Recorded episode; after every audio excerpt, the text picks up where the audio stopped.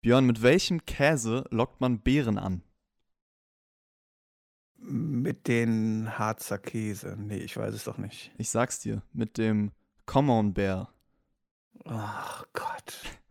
Ich habe noch Lass einen. mich raten, das war irgendein Tiefer aus den Kommentaren letzte Woche, oder? Ja, ich habe aber noch einen. Ah, Was ist das beste Weihnachtsgeschenk? ähm, ein Kasten Bier. Nein. Eine kaputte Trommel. Unschlagbar. Wow. Ja, Wow. Ganz tiefes Niveau. Aber sind nicht lustig. Ich finde, Witze sollten eher lustig sein statt dumm. also Celtic Warrior, MCP und Finn. Der Björn findet eure Witze nicht lustig, aber danke auf jeden Fall, dass ihr da drunter geschrieben habt. Es gab ein paar Likes, einer davon war auch auf Patreon. Ich kann leider nicht jeden vorlesen, ja, das muss man mal sagen. Ich habe aber von MD Elite noch einen Witz aufgeschnappt, der auch zu Raw passt, Björn.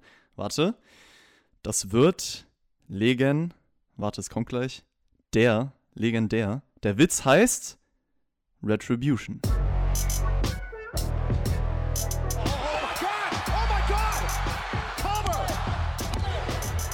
Ihr hört den Spotfight Podcast, den Wrestling Podcast mit Wrestlern, Journalisten und Experten.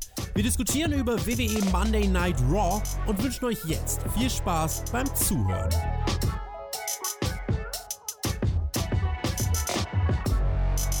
Da schaue ich gerade aus meinem Fenster und tatsächlich, da liegt Schnee.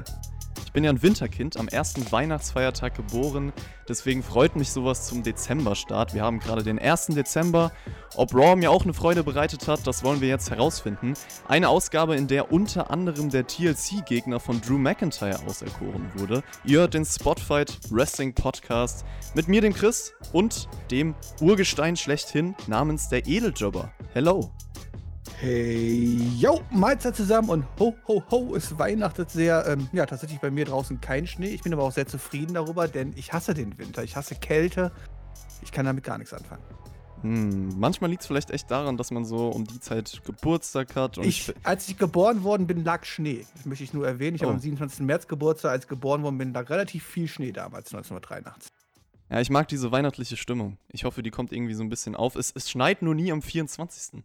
Das ist schade. Das wünsche ich mir immer, dass es an Weihnachten schneit und auch nicht dieser Matschschnee, den wir in Deutschland meistens haben, sondern halt wirklich mal so ein Schnee, der hoch liegt. Aber ich glaube, davon kann man nur träumen. Aber dieses Jahr fällt Weihnachten ja eh aus. Also für mich ja eh. Ähm, für die anderen hoffe ich natürlich nicht. Aber ich muss leider alle, Arbeitstage, äh, alle Weihnachtstage arbeiten. Von daher kann von mir aus schneien, stürmen. Ist mir vollkommen wurscht. Ist jetzt eh meiner Lok da vorne. Okay, dann schenkt dem Björn mal in den Kommentaren alle, äh, ja, viel Erfolg, dass er da arbeiten muss. Und ähm, ich hoffe, du kommst durch die Tage und ich wünsche euch, ne, ich kann euch jetzt auch schon fast gute Weihnachtstage wünschen. Das ist ja, das ist ja crazy. Wir hören uns aber natürlich noch oft genug vorher, Leute. Ich Also es werde den Weihnachtsmann, ich werde den Weihnachtsmann für euch durch die Gegend fahren, damit er euch auch die Geschenke bringen kann. Guck mal, der Björn erfüllt seine Aufgabe und nur wegen ihm können wir alle glücklich sein. Es gibt noch direkt eine Info vorweg. Der Nachschlag, unser eigentlich exklusives Patreon-Format, wo wir über Gott und die Welt quatschen, diese Woche mal for free für alle verfügbar. Das wird nicht extra auf YouTube hochgeladen als Information, sondern auf unserer Patreon-Seite, also patreon.com slash Podcast. Ich werde den Link auch direkt als Kommentar festpinnen. Ansonsten in der Beschreibung findet ihr überall diesen Link und jeder kann sich das Ding anhören. Tobi und Björn haben da unter anderem über euer Feedback gesprochen. Also hört rein, ne Björn? Korrekt, ja. Wir haben ja ähm, die letzte Woche euer Feedback zusammengesammelt und haben daraus jetzt eine Nachschlagfolge gemacht. Ehrlich gesagt, diesmal war es eher eine Vorschlagfolge, denn normalerweise nehmen wir wirklich den Nachschlag immer direkt nach der War Review auf. Ähm, diesmal ging es aus zeitlichen Gründen nicht. Ich muss mich gleich direkt los zur Arbeit. Äh, und deswegen habe ich das gestern Abend schon mit dem Tobi aufgenommen. Könnt ihr euch jetzt schon anhören. Gönnt euch das. Äh, wir sind komplett auf euer Feedback eingegangen und ich hoffe, dass wir da mit Sicherheit den einen oder anderen ähm, ja auch ein bisschen was aufklären konnten, was hier im Hintergrund so läuft und so. Ich glaube, es ist ganz interessant zu hören und sagt diesmal für alle for free ähm, auf Patreon hochgeladen, sprich einfach auf den Link klicken und gönnt euch. Wir starten mit Raw diese Woche. Alexa Bliss sitzt schon im Ring, also gelbe Kinderstühle um sie herum, eine Puppe in Käfig eingesperrt. Sie stellt dann Randy Orton als ihren Lieblingswrestler als Gast vor. Letzte Woche hat The Fiend ihm ja sein Match gekostet und damit auch eine Chance auf den WWE-Titel. Alexa meint, Orton an deiner Stelle würde ich mich fragen, warum The Fiend das letzte Woche getan hat. Und Orton sagt dann, ja, ich kenne Bray Wyatt schon ewig, aber von The Fiend, von dem weiß ich noch nicht so viel, auch wenn wir viel gemeinsam haben. Also der Unterschied ist, dass er seinen Schmerz nach außen zeigt und Orton den Schmerz halt in sich trägt. Aber eine Gemeinsamkeit, Orton und The Fiend hören beide Stimmen. Ja, man hat hier so ein bisschen Unterschiede und Parallelen aufgezeigt, Björn. Wie viel haben The Fiend und Orton denn gemeinsam jetzt, wo du das hörst? Hast du da jemals schon dran gedacht? Puh, also dran gedacht habe ich nicht wirklich. Ja, es macht natürlich Sinn, beide hören irgendwelche Stimmen, die ihnen das Leben quasi vorgeben. Und Orton scheint damit besser klarzukommen, von mir aus. Ich muss allerdings mal fragen, diese ganze Sache mit Alexa Bliss, ne? Und diese kleine, sag mal, Love Story, die dort mit The Fiend erklärt wird, ja? Wie findest du eigentlich diese Umgebung, die immer dargestellt wird? Ist eigentlich Alexa Bliss dieses kleine Schulmädchen und The Fiend steht eigentlich eher auf kleine, kleine Mädchen oder wie soll ich das nachvollziehen? Also ich würde das gar nicht mal als Liebesbeziehung interpretieren, sondern eher. Es ist nur ein Spiel, ne? Wie sie selber auch bezeichnet hat, oder? Ja, es ist, es ist eine sehr komische Art von Freundschaft, aber die beiden ver die beide verbindet irgendwas, was jetzt nicht unbedingt körperlich und äh, ist, sondern nur auf emotionaler Ebene, Björn. Okay, und Alexa spielt halt ein Spiel, wo sie das kleine Schulmädchen ist, oder? Wie soll ich das nachvollziehen? Auch wenn man das sieht mit den kleinen Kinderhöckerchen, die Ja. da stehen und so. Ja, doch. Okay. Fühlt sich so ein bisschen vielleicht in ihre Vergangenheit zurückversetzt. Ich weiß ja nicht, was The Fiend genau mit ihr gemacht hat, aber das ist so ein bisschen der Charakter auf jeden Fall. Hat sie vielleicht einen Vaterkomplex? Das kann natürlich auch sein, dass man das im Endeffekt darauf ummünzt. Ah. Kann als ein Mann, es kann einem Mann nichts Besseres passieren, als wenn eine Frau einen Vaterkomplex hat. Ich wollte gerade sagen, es gibt viele, die das ausnutzen. Und äh, vielleicht wird sich ja irgendein Wrestler finden, der das in der Storyline tut. Also da kann man natürlich einiges draus ummünzen. Aber ich hoffe, man geht nicht in diese Soap-Opera-Richtung mit dieser Story. Auf jeden Fall hat Orton hier versucht, nicht den Weg der Angst zu zeigen, sondern eher die menschliche Seite von Wyatt herauszuholen. Also er sagt ja selber, okay, ich bin Psycho und so. Es ist ein besserer Weg, als einfach riesen Angst vor The Fiend zu haben. Das haben wir bei Goldberg zum Beispiel gesehen. Der hat easy The Fiend weggeklatscht und alle, die irgendwie Angst vor The Fiend haben, die haben Probleme. Also deswegen clever von ihm so und weiter in der Probe. Ja, er muss halt die Schwachstelle finden. Das hat er ja selber gesagt. Das hat er damals mit der Ruhestätte von der Sister Abigail geschafft. Ich meine, ist jetzt die eigentlich verbrannt oder nicht? Das wissen wir immer noch so richtig. Ne? Was ist eigentlich mit Sister Abigail? Aber egal. Ähm, ja, und jetzt muss er halt die nächste Schwachstelle finden. Und hat er sie gefunden? Genau das hat er gesagt. Also übrigens, das Haus ist verbrannt oder diese Scheune. Also Ja, ja, die, aber die Scheune, aber was ist mit, was ist mit Sister Abigail? Also, Ja, Sister Abigail war ja mal in diesem Sumpfmatch als Alexa Bliss porträtiert. Vielleicht ist Alexa Bliss jetzt einfach die Rolle von Sister Abigail. Also ich glaube, Sister Abigail, im Endeffekt hat man ja gesagt, sie war da drin, aber ich sage, sie hat überlebt. Sister Abigail ist halt die Stimme im Bray Whites Kopf. Oder so. Ja. Und wie heißt die Stimme von Wendy Orton? Ähm, RKO. Also, nein. Okay, genau. The three most dangerous letters in Wrestling, RKO, das sind die Stimmen, die ihr immer hört. Du hast eigentlich die Promo schon ganz gut zusammengefasst. Also, dass Randy Orton halt sagte, er musste damals die größte Schwäche von Bray Wyatt herausfinden, deswegen hat er das Haus abgefackelt, jetzt muss er halt The Fiends Schwachstelle finden. Und damit hat man sich eigentlich sehr gut auf die Vergangenheit bezogen und auch, dass Orton damit Alexa anspricht, ja, denn die Schwachstelle von The Fiend ist Alexa Bliss. Und ich habe mir das ehrlich gesagt auch vor dem Segment gedacht, dass man das irgendwie so nutzen kann. Also Alexa Bliss einfach als, als Gefahr sozusagen äh, für The Fiend. Und ich hätte auch vielleicht gerne gesehen, dass Randy Orton, vielleicht kommt das ja noch, aber so ein RKO gegen Alexa Bliss plus die Reaktion von The Fiend dann. So hätte ich das Segment vielleicht gestaltet, um ein bisschen Pep in die Sache zu bringen. Ja, aber ganz coole Idee, oder? Das kann, man auch, das kann man auch ganz gerne machen. Die Frage ist, was ist die Endkonsequenz? Wird Randy Orton die Schwachstelle von The Fiend wieder besiegen und Alexa Bliss abfackeln? Alexa Bliss hat auf jeden Fall erstmal mit den Worten erwidert, wer manipuliert hier wen? Und dann gehen die Lichter aus. Orton schreckt aber nicht zurück, sondern steht sein Mann, als The Fiend dann im Ring auftaucht, trägt Orton Alexa im Arm, übergibt sie dann langsam The Fiend und geht lachend aus dem Ring. Und dann kommt noch so ein Who's Laughing Now hinterher. Ich muss gestehen, ich fand das Segment gut, weil es irgendwie ein interessanter Weg war, von Orton oben in The Fiends Kopf zu kommen. Alexa Bliss ist halt dieser Weg. Dadurch kann er seine Stärken nicht ausspielen. Mir gefällt sowieso dieses Übermenschliche nicht so ganz an The Fiend. Und hier kommen mal so ein paar Ecken und Kanten zum Vorschein. Orton reagiert, wie gesagt, anders als die meisten auf ihn. Deswegen fand ich, das war ein gelungenes Segment für dieses Programm, um so ein bisschen Interesse zu wecken. Ja, also ich finde es auf jeden Fall gut, dass man mit Alexa weiterhin arbeitet. Ähm, ich finde immer noch, dass man da noch ein bisschen mehr erklären müsste. Und wenn Alexa Bliss der Schwachpunkt ist, wodurch Wendy Orton vielleicht sich gegen The Fiend durchsetzen kann, Ähm, da bin ich sehr gespannt, wie man das darstellen möchte. Aber das kann man natürlich ganz gerne machen. Das, also diese Anfangsszene jetzt hier, wie das Licht ausgeht, Orton, das Licht geht wieder an und Orton hat einfach Alexa Bliss in der Hand und so ist er quasi schon mal safe vom The Fiend und übergibt es leicht und haut dann ab und ähm, lacht dann halt dabei. Das war schon sehr, sehr gut umgesetzt, aber ich bin sehr gespannt, wo man mit damit hin möchte. Das kann sehr schnell sehr drüber gehen, weißt du so. Aber äh, abwarten, äh, der Anfang war okay. Ähm, schauen wir mal, wie es weitergeht drüber gehen mit The Fiend, das ist natürlich immer eine Gefahr, aber ich würde auch in diesem Fall mal sagen, jetzt kann man erstmal festhalten, das war interessant und dann schauen wir mal. Bei dieser Show gab es auf jeden Fall auch ein paar Rückblicke auf Drew McIntyres Jahr 2020 mit ein paar Videopaketen, also unter anderem Royal Rumble Sieg, Brock Lesnar, dieser WrestleMania Sieg und auch sein erneuter Titelgewinn vor ein paar Wochen. Drew McIntyre sehen wir auch später noch. Wir kommen zum ersten Match bei Raw. Jeff Hardy und Elias haben sich des Öfteren in den letzten Wochen mit Gitarren attackiert. Deswegen muss man natürlich ein weiteres ausgefallenes Stipulation-Match draus machen. War die Sache nicht erledigt? Haben wir nicht letztes Mal noch drüber gesprochen? Okay, ist jetzt durch, schön. Wir haben aber drüber gesprochen, dass Jeff Hardy so ein bisschen eine aggressivere Seite Backstage ausgepackt hat und vielleicht sogar jetzt nicht heel-turned, aber in so eine Richtung gehen könnte. Das waren Spekulationen, deswegen war mir schon klar, dass es weitergeht. Aber eigentlich gab es auf jeden Fall dieses Match in der Form auch schon öfter, ja. Ja, ich meine, wir haben zwei große Matches bei pay zwischen den beiden gehabt und jetzt erledigt man das Ganze in der Weekly. Ja, Was man aber mittlerweile öfters gerne irgendwie, ne? Wenn man eigentlich schon denkt, die Storylines sind im großen Pay-Per-View gemündet, dass man dann ganz gerne einfach das nochmal, das richtige Ende dann doch irgendwie erst äh, bei der Wochenshow bringt. Es war ein Symphony of Destruction Match. Das ist ja eher die Entertainment-Schiene im Wrestling, sagen wir es mal so. Also man darf sich mit Musikinstrumenten verprügeln und es ist False Count Anywhere. Das zu Hause, das zu Hause war eigentlich ähm, vom guten Elias, ne? Der stand bis jetzt in jedem von diesen Matches dran. Das ist richtig, ja. Das ist eigentlich seine Matchart. Und es gab ein neues Theme für Elias. Also ich habe es zumindest zum ersten Mal gehört. Dieses Amen aus seinem Album. Den hat er ja auch damals bei seinem kleinen Konzert gespielt, den Song. Und der ist irgendwie ganz chillig, oder? naja, mal schauen, ob das wirklich jetzt langfristig ist oder ob das nur so ein, okay, wir promoten, promoten gerade das Album und dann können wir mal jede Woche was anderes spielen oder was. Gucken wir mal.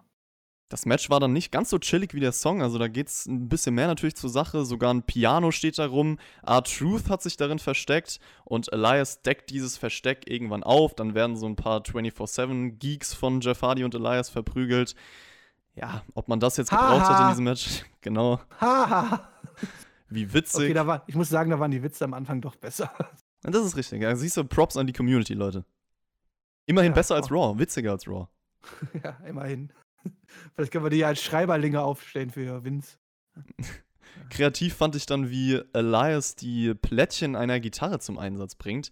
Und ich habe ja selber fast zehn Jahre Gitarre gespielt. Ich glaube, das kann sogar, je nachdem, wie man sie einsetzt, also er hat das ja so ein bisschen in seine Hand wie nennt man das, Fingerzwischenräume gepackt und dann versucht Jeff Hardy mit irgendwie zu attackieren.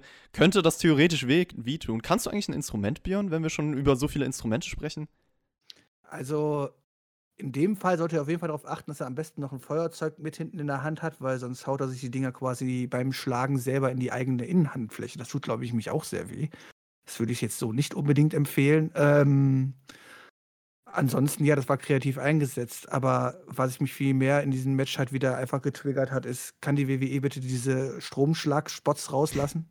Die sehen halt immer so lächerlich aus und wenn ich auf meinen, auf meinen äh, Lautsprecher hier schlagen würde, würde ich, glaube ich, keinen Stromschlag kassieren, denn ähm, wenn man weiß, wie so ein, also mit wie viel äh, oben die angeschrieben werden und äh, angetrieben werden und so halt, das ist, äh, da, da passiert nicht viel mit Strom, also.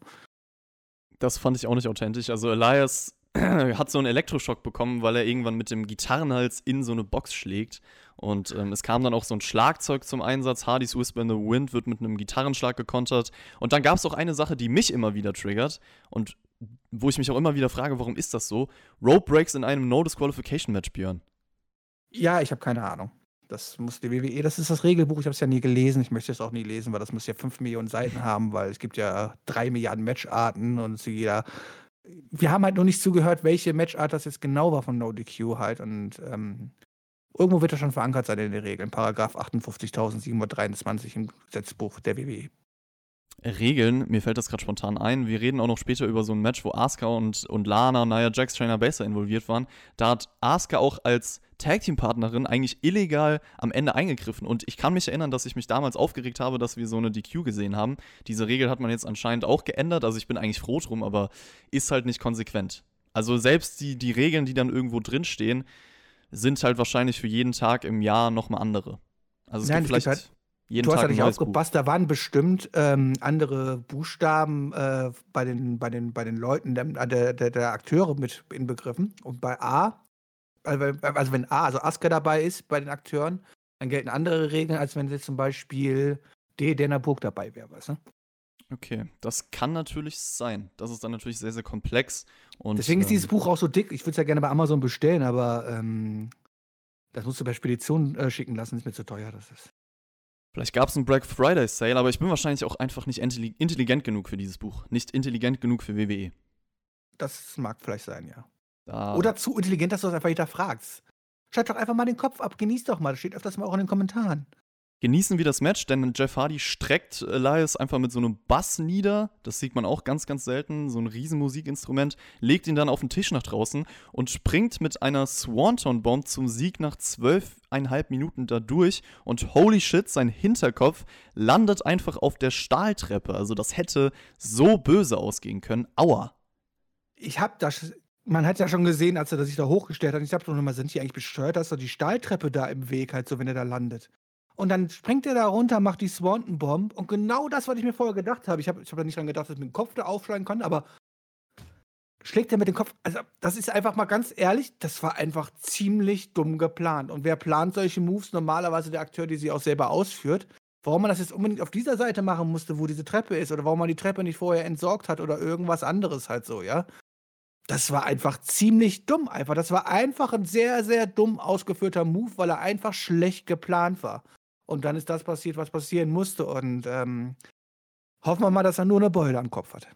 Ja, hoffen wir, dass es ihm gut geht. Also Jeff Hardy ist ja bekannt für solche crazy Aktionen, war auf jeden Fall ein gefährlicher Spot am Ende. In einem, wie ich fand, aber unterhaltsamen Match als erwartet irgendwie. Also es war so ein bisschen Action geladen, abwechslungsreich diese Gegenstände eingesetzt, ein paar Dinge, die man so noch nie gesehen hat. Also ich finde, das ging fit für diese Entertainment-Schiene, die man fahren wollte, Björn. Ja, ich habe mich erinnert gefühlt an die letzten zwei Symphonie-Orchester-Matches. Aber ähm, ja, das war okay. Es ist mein. Kann man sich jetzt ein bisschen mehr auf TLC freuen, da wenn wir auch solche Matches kriegen. Juhu, äh, war schon okay. Ich hoffe aber, dass es auch endgültig jetzt vorbei ist mit Elias und Jeff. Das sollte es sein. Riddle und Keith Lee bequatschen dann backstage das bevorstehende Triple Threat Match. Selbst Keith Lee hat genug von Riddles kläglichem Versuch, irgendwie witzig zu sein, wenn wir schon darüber sprechen. Also Riddle ist für mich auch so ein Charakter, das war ja auch ähnlich dann später am Abend backstage mit AJ Styles und seinem Bodyguard. Ja, es wirkt halt sehr aufgezwungen und es tut mir weh, dass er wirklich nur dieser Comedy-Typ von nebenan ist, Björn. Ja, und das Traurige ist genau das zeigt, die stellt die WWE dann auch noch dar. Also das wollen sie anscheinend ja darstellen, indem man auch diese Szene hat, dann als Kiesli einfach geht. Ich muss zwar hinterfragen, ich meine, wenn jetzt, ich meine, das hätte doch Matt Wille sehen müssen, dass er gegangen ist, oder? Aber egal, das ist halt natürlich, man, man wollte das rüberbringen und das, ist das Traurige ist, die WWE will genau das Gefühl, was du jetzt gerade hast, dir geben. Und das tut natürlich, wenn man so ein kleiner Matt Wille-Fan ist, wie wir beide, wahrscheinlich einen schon ein bisschen weh. Ja. Apropos Witz, äh, Ali hält dann mit Retribution eine Backstage-Promo, meint Ricochet sollte sich ihnen anschließen, wird genauso wie sie alle untergraben. Auch Slapjack meldet sich zum ersten Mal zu Wort. Jeder sah ihn als Witz an, doch jetzt leitet Ali den Weg und da dachte ich mir nur so, nee, sorry Slapjack, du wirst immer noch als Witz angesehen. Alles Gute. Ich, ich finde eigentlich, dass er noch viel mehr als Witz angesehen wird als vorher. Also ich meine, vorher wurde er doch gar nicht als Witz angesehen, oder? Also äh, Shane Thorne ist es. Shane Thorne ist es, ne? Nö, ja. ja, ja. Da war er Also- halt irgendein Typ, aber. Äh, Aber jetzt besser. ist er ein Witz. Ja. Jetzt ist er ein Witz. Also eigentlich, ähm, aber zu widersprüchlichen Aussagen von Retribution kommen wir später im Abend ja noch mehr. Diese aufgesetzte. ja noch mehr. veränderte Stimme übrigens von Slapjack, ja. Achtet auch mal darauf, wie Mace die ganze Zeit guckt. Alles für mich daran war cringe. Einfach nur. Ist halt so. Das macht es auf jeden Fall nicht besser. Dann gab es Ricochet gegen Slapjack als Match und der Kameramann befindet sich wieder besoffen auf dem Heimweg von einem Club bei dieser Slapjack-Entrance. Also wird hin und her gewackelt. Ricochet fliegt dann im Match ein wenig umher, unter anderem eine Shooting Star Press. Da denkt sich irgendwann Ali, ja okay, alleine schafft Slapjack das sowieso nicht, holt den Rest von Retribution raus. Ricochet springt aber auf alle nach draußen.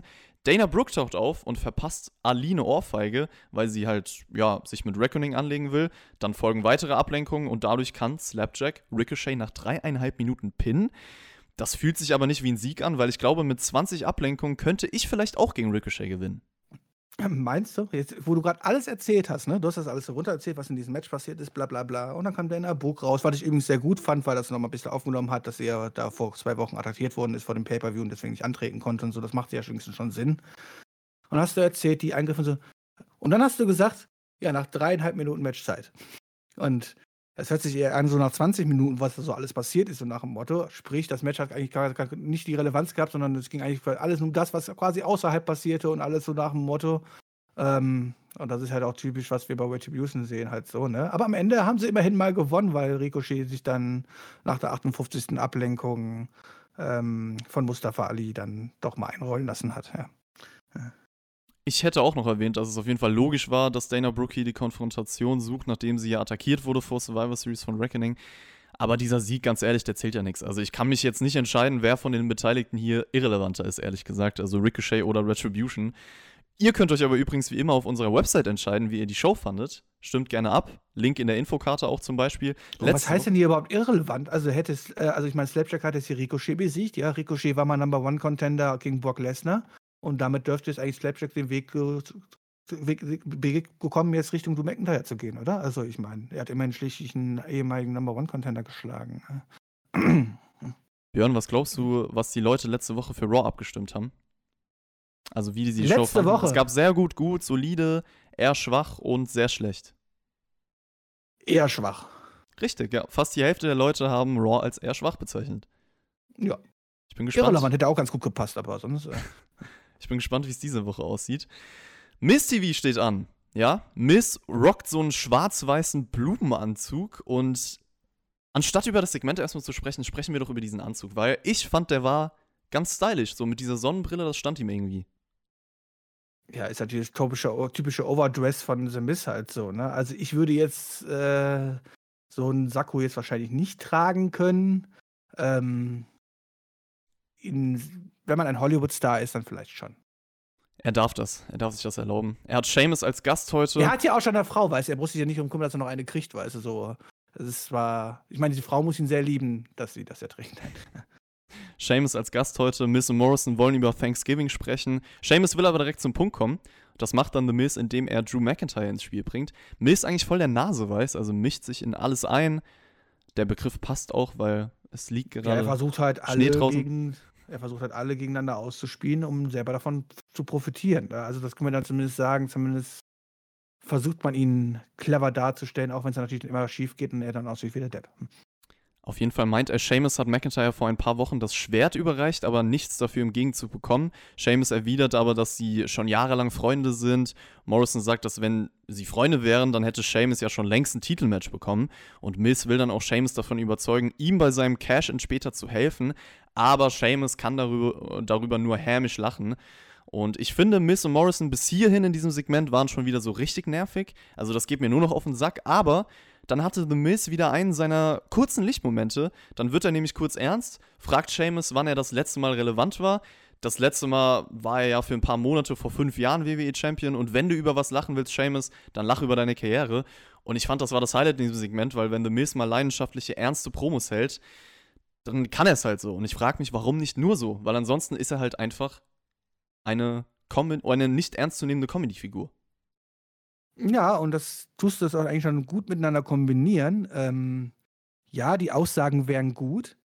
Wenn er halt nicht dieser Comedy-Geek wäre, halt den man überhaupt nicht ernst nehmen kann. Ich meine, wenn du halt einen Seamus konfrontierst darüber, dass seine Karriere nicht so gut läuft, weil er seit, seit fünf Jahren kein WWE World Champion mehr war und relevant ist, ähm, dann sollte man aber zumindest nicht im Glashaus sitzen, oder? Wer im Glashaus sitzt, würde ich auch sagen. Ja.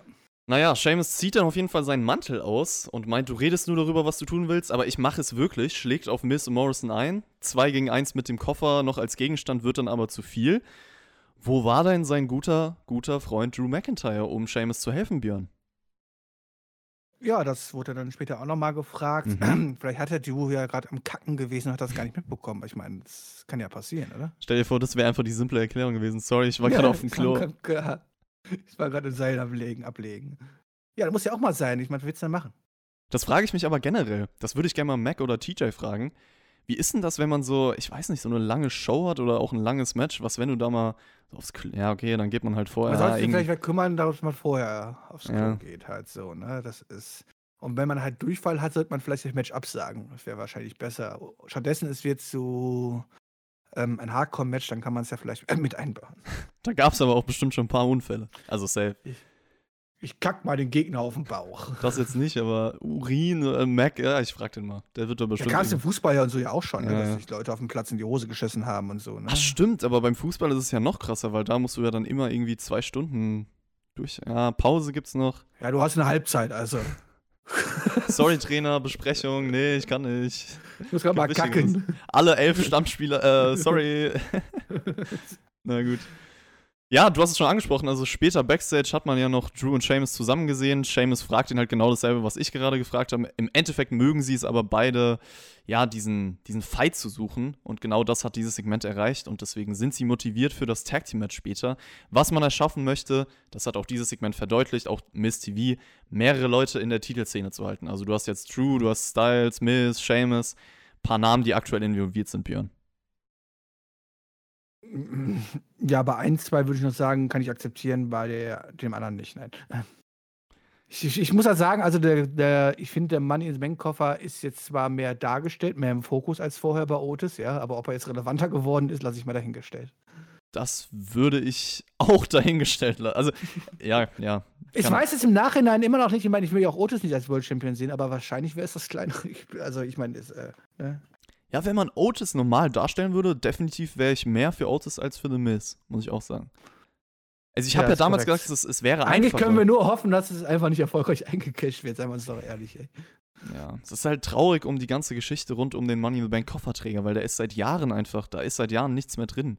Also der letzte gute war ja Da ist, keine man seit Ahnung. Jahren aber auch, da ist man seit Jahren aber auch nicht mehr kreativ. Ja, das stimmt.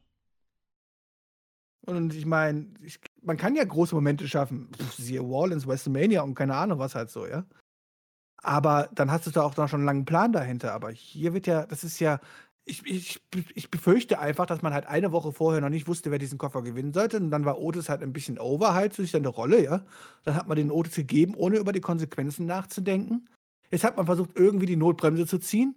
Hat aber auch da wahrscheinlich null über die Konsequenzen nachgedacht und eigentlich gedacht, was machen wir eigentlich mit Simbis und dem Koffer und, und irgendwas. Ich glaube nicht, dass die bisher wissen, wann der irgendwann mal eincashen soll oder nicht eincashen soll oder wie auch immer. Ich glaube, diese Story gibt's noch nicht. Ja, Money in the Bank ist eigentlich so vorgefertigt, also einfacher geht's ja gar nicht, weil du hast schon angesprochen, Rollins, Ziggler ist auch im Moment 2013, Edge, äh, der erste Cash-In, keine Ahnung, CM Punk 2009, da kann man so easy ikonische Momente mit kreieren. Aber gut, ähm, das ist leider ein Problem. Asuka und Lana sind motiviert, heute Nia Jax und Shayna Baszler wieder zu besiegen. Aber halt, eins muss man lassen, der WWE, die ist sehr kreativ, denn auch mit Lana kann man sehr ikonische Momente kreieren. Uiuiui. Also, Uiuiui. du brauchst einfach nur zwei Minuten im Ring stehen und dann hast du immer eine Szene dabei, an die dich immer erinnern wirst. Ey. Uiuiuiuiui.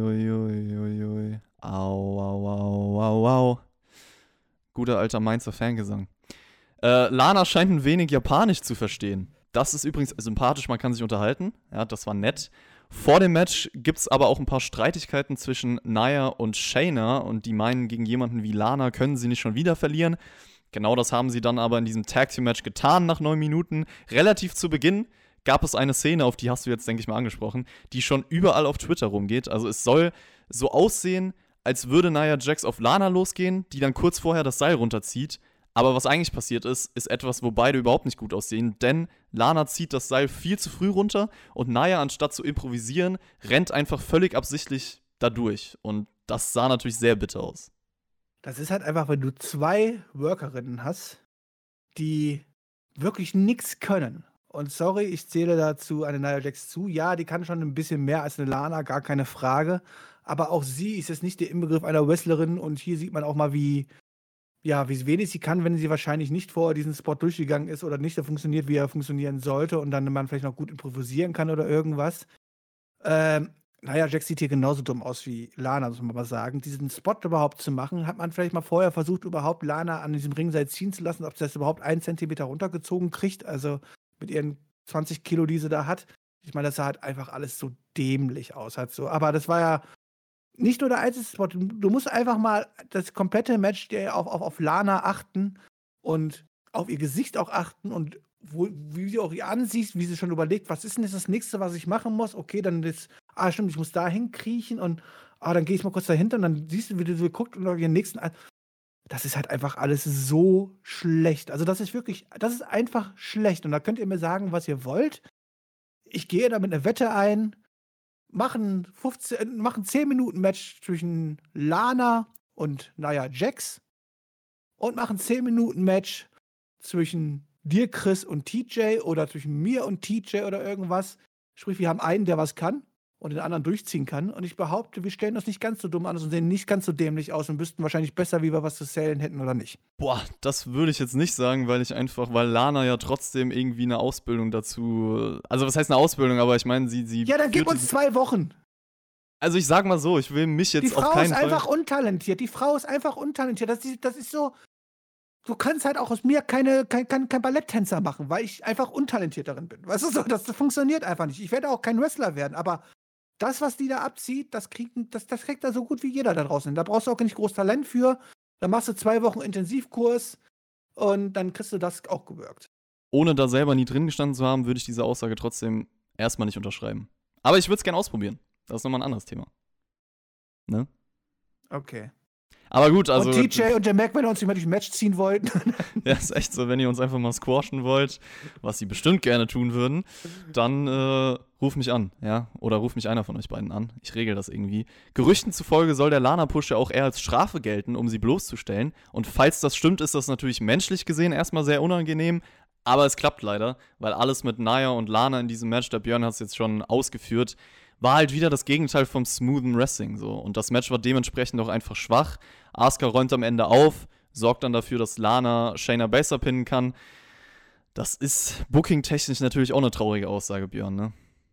Das müsst ihr jetzt mal so hinnehmen. Das hat er jetzt einfach so gesagt, dass Lana mal wieder Shayna Baszler pinnen darf. Also, was ist das denn bitte? Also, komm on, was ist denn diese Darstellung? Ich meine, klar, der, der, der, der, entscheidende Move kam vom Asuka als, ähm, erstmal muss man sagen, Lana ist eine sehr taffe Frau, weil sie hat, glaube ich, 15 Sekunden oder was im Kommuna-Klatsch ausgehalten. Da gab es schon andere Ladies und äh, Titelträgerinnen, die haben es nach zwei Sekunden ausgetappt. Also Lana ist, die hat was drauf, die hält was aus, also die kann einstecken. ähm, ja, dann kam Asuka mit dem Lead Strike und hat da quasi dann für die Entscheidung gesorgt und Lana ist dann ja nur unglücklich draufgefallen, mehr oder weniger halt so. Ja, mit Lana macht man halt nur auch diese Dauerspots halt so. Ne? Sie wird wahrscheinlich auch den Royal Rumble gewinnen und äh, Boah. wahrscheinlich ähm, dann Sascha oder Bailey besiegen oder so. Oder nee, Sascha oder wer ist denn die andere nochmal? Ähm, Meinst du, hä? Ro Asukas Raw äh, Women's Champ- Asuka, ach genau, Asuka, ja. Wahrscheinlich wird es dann gegen Asuka Turtle und Asuka besiegen. Ist, äh, Im Main Event von WrestleMania. Im Main Event von WrestleMania. Das, das wird toll. Ich freue mich jetzt schon. Auf jeden Fall werden erstmal Lana und Asuka ein Tag Team Title Match bekommen, da bin ich mir sicher. Und dieses Und sie Match, werden diese Gürtel auch gewinnen. das kann sein. Dieses Match hier, muss man sagen, hat allen durch die Performance geschadet. Leider. Weißt du, warum sie auch gewinnen werden? Weil sie zusammengewürfelt sind. Shayna Baszler und Nia Jax sich ja auch langsam jetzt wieder anfangen zu streiten, von wegen, ja, guck mal, letzte Woche hast du den Pin eingesteckt, ist ja peinlich, so nach dem Motto und so. Und jetzt hat sie schon wieder den Pin eingesteckt und dann wird natürlich Nia Jax sagen, ey, guck mal, du bist die Schwache von uns. Und dann werden sie sich auch im Match streiten und dann wird halt Lana dafür auch glücklich mit Asuka Tag Team Championess werden. Ich freue mich schon so drauf. Und damit man sagen kann, Two Belts, Asuka. Ja, das ist korrekt. Und jeder, der jetzt wieder ankommt, der kann ja gar nicht sein, Asuka hat ja schon einen Titel. Ich meine, das hat man ja bei Bailey und Sascha und so Banks und so auch gemacht. Also das ist ja nicht das Problem heutzutage. Da man ja eh nicht allzu viele Alternativen in dieser Frauen-Division hat. Two Belts haben auch Kofi Kingston und Xavier Woods dann dabei, ja, die sind nämlich Tag Team Champions, sprechen im nächsten Promosegment über Up, Up, Down, Down, Woods Gaming YouTube-Channel. Ich fand übrigens die Madden-Turniere unter den Wrestlern äh, immer sehr, sehr cool. Die habe ich gerne geschaut dort. Und dann geht es auch um den G4 TV-Deal von Woods, der wird ins Spiel gebracht. Dann kommen sie auf das Hurt-Business zu sprechen und sie lassen die letzten Wochen Review passieren. Das zeigt mir eigentlich nur, also diese ganzen Videos, dass sie das Hurt-Business schon oft genug geschlagen haben. Ich habe mich gefragt, warum geht das Programm denn jetzt weiter, Björn? Weiß ich nicht. Ich möchte erstmal was auf die Anspielung des YouTube-Kanals machen und so. Ich weiß jetzt nicht, wie ist der aktuelle Stand. Also, ich meine, der hat jetzt diesen neuen Deal. Ist damit dann auch halt, ähm, Up, Up, Down, Down eine Geschichte wirklich? Und dann frage ich mich, wie freiwillig das alles Ganze gelaufen ist und alles drum und dran und ihn dann auch noch darüber eine Promo halten lassen zu müssen, finde ich schon irgendwie fast ein bisschen dreist schon wieder von der WWE. Aber vielleicht denke ich da auch falsch. Also ich möchte nicht sagen, dass ich da wirklich recht habe, weil ich bin jetzt nicht im Kopf von Xavier Woods dran. Vielleicht freut er sich auch äh, über alles, was da quasi gerade so passiert. Ich glaube allerdings nicht. Also das letzte Up, Up, Down, Down Video war vor vier Tagen. Ich habe gerade mal geguckt. Sonst lädt er eigentlich immer jeden Tag jeden, hoch, gefühlt täglich aus hoch. Ja, ich weiß nicht, also es kam jetzt noch irgendwie nicht so ein Video oder so, aber das ist natürlich generell ein Thema, dieses ganze, auch Twitch-Ding und so.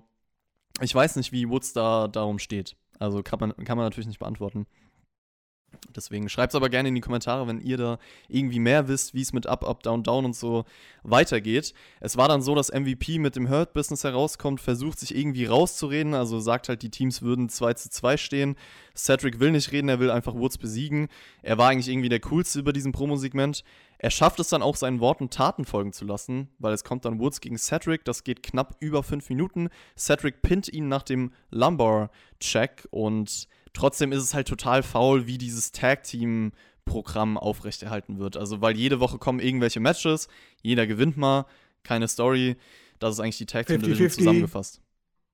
Und dazu noch schönes 50-50-Booking. Ja. Damit es auch richtig schön interessant ist. Ähm, ja, kann ich leider nur zustimmen. Und tja, Xavier ist halt das schwächste Glied bei äh, New Day mittlerweile, ne? Nach den Singles Runs von Kofi und Big E. Ich weiß nicht, vielleicht steht Woods ja auch mal in Singles Run irgendwann bevor. Wie alt ist denn Woods eigentlich? Das muss ich jetzt auch mal gucken. Ich habe keine Ahnung. Das gucken wir jetzt mal nach. Es gibt ja schöne Dinge wie das Internet. Xavier, du könntest eigentlich auch Alexa fahren, aber es geht eigentlich schneller. 34 Jahre alt, das geht ja noch. Okay. Ich sag, der wird auch irgendwann noch einen Singles-Run bekommen. Wie erfolgreich der sein wird, ist dann eine andere Frage. Ähm, ich fand das Match hier gegen Cedric Alexander qualitativ in Ordnung, weil ich irgendwie die Story die man uns mit Cedric erzählen wollte, als Individuum ganz cool fand. Also dieses Entschlossene, einfach zu zeigen, wer der Bessere ist, ganz simpel. Auch nach dem Match hat er dann alleine für sich gefeiert. Da ist auf jeden Fall noch jemand sauer, dass Shelton gepinnt wurde. Also das müssen wir im Auge behalten. Ja, das muss man natürlich ansprechen. Ne? Nach dem Match, ähm, er gewinnt, Hurt Business freut sich natürlich, kommt in den Rings. Äh, Cedric geht aber raus und feiert quasi allein auf der Rampe. Ähm, ja, ich glaube, MVP und Shelton haben da schon ein bisschen dämlich reingeguckt und mal gucken, was man damit aufbauen möchte. Dann kommen wir zum Triple Threat Number One Contenders Match. Keith Lee gegen Riddle gegen AJ Styles. Matchtechnisch würde ich sagen, das Beste bei dieser Show.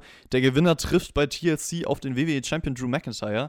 Keith Lee kann auf jeden Fall erstmal durch seine Power und auch Agilität die Kontrolle übernehmen, springt auch zu Beginn gleichzeitig über beide drüber was mir wirklich an diesem Match gefallen hat, ist, dass man die Matchstruktur so aufgebaut hat, dass alle drei häufig zusammen im Ring zu sehen waren und dadurch entstand halt eine gewisse Geschwindigkeit und auch eine hohe Frequenz an Moves.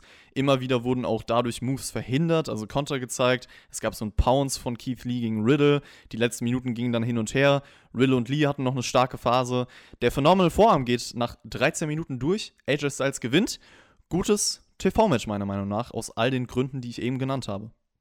Ja, gutes TV-Match. Die drei könnten natürlich noch viel, viel mehr. Und äh, wenn es da jetzt um was Richtiges, also außer um den Number One-Contender gehen würde, das ist, also das ist auf einem großen Pay-Per-View-Card, zum Beispiel um einen Gürtel oder was hat als Triple Sweat, 25 Minuten, da können die mit ja noch richtig viel Drama reinbringen. Gerade in der Endphase kann man natürlich noch viel, viel, viel mehr machen. Aber das war schon ein gutes TV-Match, da kann man jetzt nichts gegen sagen. Ähm, ich fand schon, dass, dass man natürlich schon mehr den Fokus auf Whittle und Keith Lee gelegt hat und AJ hat eher so sich ein bisschen zurückgehalten hat, hat natürlich das Finish dann bekommen. Ähm, ja, alles bis auf die Story mit den äh, guten, wie heißt er jetzt? Omo oder was, ne? Omos, äh, glaube ich. Omos, ja. Ähm, war ich da alles mit einverstanden und war ganz okay. Jetzt bekommen wir AJ Styles gegen Drew McIntyre bei TLC. Her ja, Konsequenz. Ich meine, wird sie jetzt hier Riddle oder Keith Lee als Face wieder gegen Drew McIntyre stellen und so? Das wäre, glaube ich, nicht ganz interessant. Ich glaube, da ist AJ schon der interessantere Gegner. Ja, also der Aufbau an sich wird wahrscheinlich jetzt nichts Besonderes, aber die Paarung ist cool. Deswegen, ich will das Match sehen. Das nehme ich mit. Da hat man eigentlich, ja, das Richtige gewählt, sagen wir es so. Deswegen, die, dieser Teil der Show mit diesem Match, mit dem Sieger, fand ich gut. Es war okay, ja.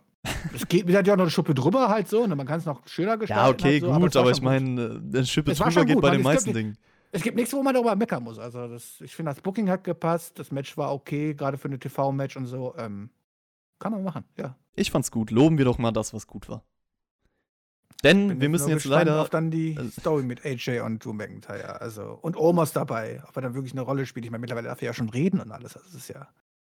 Ähm, wir müssen jetzt leider trotzdem halt wieder, wenn ich sage, loben wir mal etwas, ähm, wir müssen leider zu was äh, Negativem kommen, denn wir haben ein In-Ring-Debüt von jemandem als nächstes, von einer gewissen Reckoning.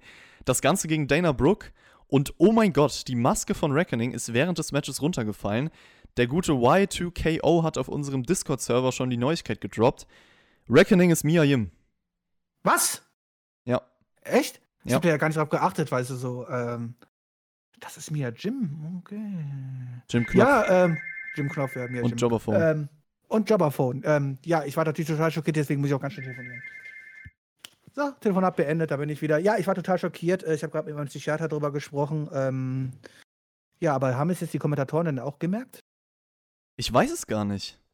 Also ich glaube, Ich hab- sie haben, hab nicht wollten einfach nicht geachtet, hingucken, aber- weil dieses Myster Mysteriöse von Mia Yim muss aufrechterhalten werden. Okay, aber weil die Maske ja dann auch abgefallen ist, hat sie dann auch wieder, war sie dann ganz schwach, oder? Das lag doch daran, oder? Ich fand es halt sehr mit metaphorisch irgendwie für, für Retribution, weil diese unnötige Maske, Ironie jetzt mal beiseite, weil es weiß natürlich eh jeder, wer sie sind, so, die fällt direkt runter und das sagt eigentlich schon alles aus. Das Match ging dann knapp über zwei Minuten. Dana Brooke gewinnt mit einem Einroller. Und wer sich vor dieser Show gedacht hat, als In-Ring-Debüt gegen Dana Brooke zu verlieren, seine gute Idee, ich glaube, der hat noch nicht so viel mit Wrestling am Hut. Nee, das ist korrekt, ja. ja. Viel interessanter, was danach passiert ist. Mit Mustafa Ali. Ja, Mustafa Ali hat Reckoning so ein bisschen beschuldigt, dass sie ihn in schlechtes Licht rücken würde, Björn. Ja, weil Misserfolg gibt's bei Retribution nicht. ähm, Ja. ähm, habe ich die letzten Wochen irgendwas anderes gesehen oder steht einfach Mustafa Ali unter Drogen oder keine Ahnung, was halt so. Ich meine, gab es schon Erfolg bei Retribution? Der hockt zu viel vom PC. Der hakt mich vom PC. Okay, da, oh, da könntest du mich auch noch treffen. Oh Gott. Mhm. Scheiße, ey. Irgendwann, Nee, das fand ich doch sehr interessant, also sich das Mustafa Ali da hinzustellen und dann sie dafür zur Verantwortung zu machen und dann so nach dem Motto, was hier, was ist ein Misserfolg, das darf es hier aber nicht geben, nach dem Motto. Dieser ganze Verein ist quasi, den könnte man auch in Misserfolg umbenennen, weißt du? Reckonings Karriere ist auf jeden Fall be vorbei, bevor sie begonnen hat, kann man sagen. Styles Karriere soll im Gegensatz dafür immer weiter bergauf gehen, durch seinen Sieg eben. Miss Morrison schenken ihm Backstage einen Kuchen. Styles stimmt dann auch zu, den beiden zu helfen, weil es einfacher ist, The Miz zu schlagen als Drew McIntyre. Sogar Morrison sagt, er hat recht. Und Björn, dagegen kann ich auch nichts sagen. Das ist eine clevere Taktik, ne? Es ist nicht dumm, ja. Es ist natürlich ein bisschen dumm von The Miz, weil selbst Morrison quasi gerade zugegeben hat, dass er ein ziemlicher Ampelmann und Clown ist, halt so, ja. Ähm, aber ja, ich meine auch, es macht natürlich auch Sinn für Miz zu sagen, okay, dann lasse ich mir da halt helfen, ne? Also das ist, ja, zumindest haben sie die Wahrheit gesprochen. Und dann sagt der Bodyguard noch irgendwas von wegen, es ist ein Cupcake und kein Kuchen. Habe ich nicht verstanden. Ich auch nicht. Also, das sollte wahrscheinlich witzig sein, aber ich habe es wirklich nicht verstanden. Ist das irgendwie. Keine Ahnung, erklärt's mir. Erklärt's mir in den Kommentaren. Ich bin, wie gesagt, vielleicht einfach manchmal zu dumm für WWE. Das kann natürlich sein. Riddle wird dann von MVP angesprochen, meint zu ihm, wenigstens hatte ich eben die Chance, anders als Lashley, den nur diese gekostet hat. Und dieser Lashley nimmt dann Riddle in einen Full Nelson Submission Lock. Riddle also weiter schön am Boden und direkt die Überleitung zu seinem nächsten Programm, Björn. Wir sehen wahrscheinlich ein US-Title-Match bald zwischen Lashley und Riddle. Ja, nachdem Würde jetzt hier die Chance dann verballert hat, muss man ihm natürlich eine neue Aufgabe geben. Ähm, ich bin gespannt, wie die Darstellung dann gegen Lashley sein wird. Match könnte cool werden, sagen wir es so. Der Match könnte sehr, sehr cool werden, halt so. Ja. Ähm, wenn sie die Chance dazu bekommen. Oder wenn. Vielleicht tut auch Lashley einfach Riddle in fünf Minuten wegsquashen. Würde mich nicht wundern. Keith Lee will auf jeden Fall nicht, dass Seamus Drew in den Rücken fällt. Das teilt er ihm Backstage mit. Und dann gibt es das In-Ring-Interview mit Drew McIntyre. Der hypt sich ein wenig, meint, es fühlt sich gut an, das zu tun, was man verspricht. Er hat keine Angst vor dem möglichen Cash-In. Styles wird er bei TLC besiegen. Und das war inhaltlich alles eher belangloses Gerede, oder Björn? Also ich konnte da eigentlich nichts mitnehmen. Diese längere Promo hätte man auch weglassen können. Die hätte man auch komplett weglassen können. Ich meine, er hat sich mal dazu geäußert, wie es war mit der Niederlage ähm, gegen den Tribal Chief. Hab die Begründung jetzt nicht so ganz verstanden, weil ich das anders in Erinnerung hatte, aber ja gut. Ähm, naja, ich sag, man hätte das man auch einfach streichen können. Und dann sind wir schon beim Main Event angelangt. Drew McIntyre und Sheamus gegen The Miz und John Morrison, ein Tag Team Match. AJ Styles nimmt am Kommentatorenpult Platz. Sheamus und Drew haben eigentlich ja, dominiert, bis Styles und sein Bodyguard für die Ablenkung sorgt. Das, dann wird halt auf den Drew Hot Tag aufgebaut. Der steht kurz vorm Sieg, aber Styles zeigt den Phenomenal Vorarm. DQ-Finish nach 10 Minuten, Björn. Match fand ich gut. Fandest also, du gut? Interessant. Ja, es war in Ordnung. Also, das kann man gerne so bringen. Also, vielleicht kann man sich darüber streiten, ob sie Miss und Morrison hier schon nach zwei Minuten liegen müssen. Ja, aber ähm, wenn man sie halt so ein bisschen competitive darstellen möchte, dann war das schon hier, denke ich, ordentlich gewählt. Ähm, ich fand das Finish jetzt nicht allzu unkreativ, das kann man gerne so machen, aber es ging ja eigentlich alles um danach, was dann quasi dann kommen sollte, ne? Also nach, nach der DQ. Ich fand das Match erstmal sehr durchschnittlich. Also es war irgendwie so ein Standard-Tag-Formular, wenig Energie, eher träge, also kein spannender Main-Event. Da hätte ich dann lieber von der Qualität so dieses Triple Threat in diesem Spot gesehen. Aber klar, im Endeffekt war es halt so platziert, damit man das Aftermath bringen kann. Styles möchte nämlich, dass The Miz eincasht, deswegen hat er Drew attackiert. Morrison setzt auch Starship Pain hinterher. Miz zeigt seinen Skull-Crushing Finale. Also drei Finisher hintereinander gegen Drew, aber der steht aus dem Nichts auf und bevor Miz eincashen kann, gibt es den Claymore. Der Bodyguard rettet dann Styles aus dem Ring und dann gibt es noch so ein paar ja, Worte von Styles und mit einem Staredown zwischen Styles und McIntyre endet diese Raw-Ausgabe. Ja, am Ende ist Miss an sich selber gescheitert. Ne? Er war ja noch so ein bisschen so, oh, soll ich jetzt hier auf AJ hören und das einfach so durchziehen? Da sah er halt einfach wieder ein bisschen dumm aus, weil er sich genau darüber hätte eigentlich ja vorher Gedanken machen müssen, weil eigentlich ja klar war, worauf dieses Match hinauslaufen sollte. Das war ja quasi auch vorher zwischen denen so abgesprochen. Ähm, und trotzdem musste dann The Miss sich noch überzeugen lassen. Hat dann zu lange gebraucht. Du hat ist halt ein World Champion. Der kann halt auch mal drei Finisher einfach so wegstecken, halt so, ja. Hat dann halt aufgeräumt. Ähm, ja, ich meine, AJ hat zwar jetzt die Titelchance, aber halt nicht gegen du. Äh, nicht gegen Mist, sondern gegen du. Und das wird dann wahrscheinlich wieder ein bisschen böser enden. Es wurde auf jeden Fall häufig etabliert, dass Drew McIntyre jemand ist, der viel aushält. Wobei ich hier sagen muss, so diese drei Finisher dann direkt wieder aufzustehen, das war sogar mir ein bisschen too much. Ist mir irgendwie so ein bisschen aufgefallen. Von der Idee her ist es auf jeden Fall in Ordnung, dass Styles lieber Miss als Gegner will. Das haben wir ja schon angesprochen, dass es clever ist. Ich würde mir halt gerne wünschen, dass er jetzt in dem Programm mit Drew McIntyre nicht nur der Feigling ist. Also, dass das mehr. Doch, ist er. Wird er sein. Ja. Hast du nicht die Endszene gesehen, wie er ja, sich schön von Ormas wegtragen lassen hat?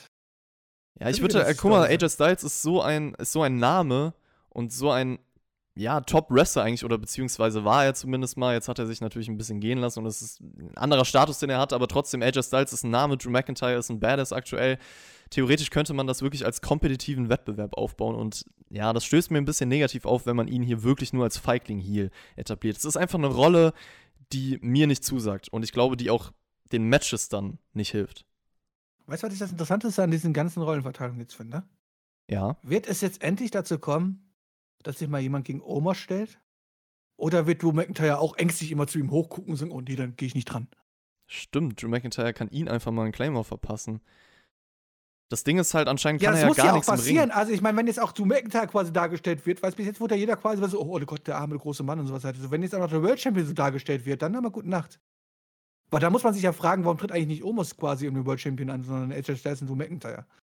Das Ding ist halt, anscheinend kann er nichts im Ring. Also auf ein Match will man nicht aufbauen, aber ja, Drew kann ihn halt einfach mal ein bisschen abfertigen, dass er nicht wirklich das, das äh, absolute Monster ist in diesem Roster. Da stimme ich Ja, aber zu. ich weiß, dass er hat nochmals Angst vor Tribal Chief und keine Ahnung was. Wenn der jetzt irgendwie ein einziges Mal nur ängstlich zu dem Omas hochguckt, ne, dann kriege ich die Krise. Dann könnte er auf den nächsten Match schon mal vorbereiten.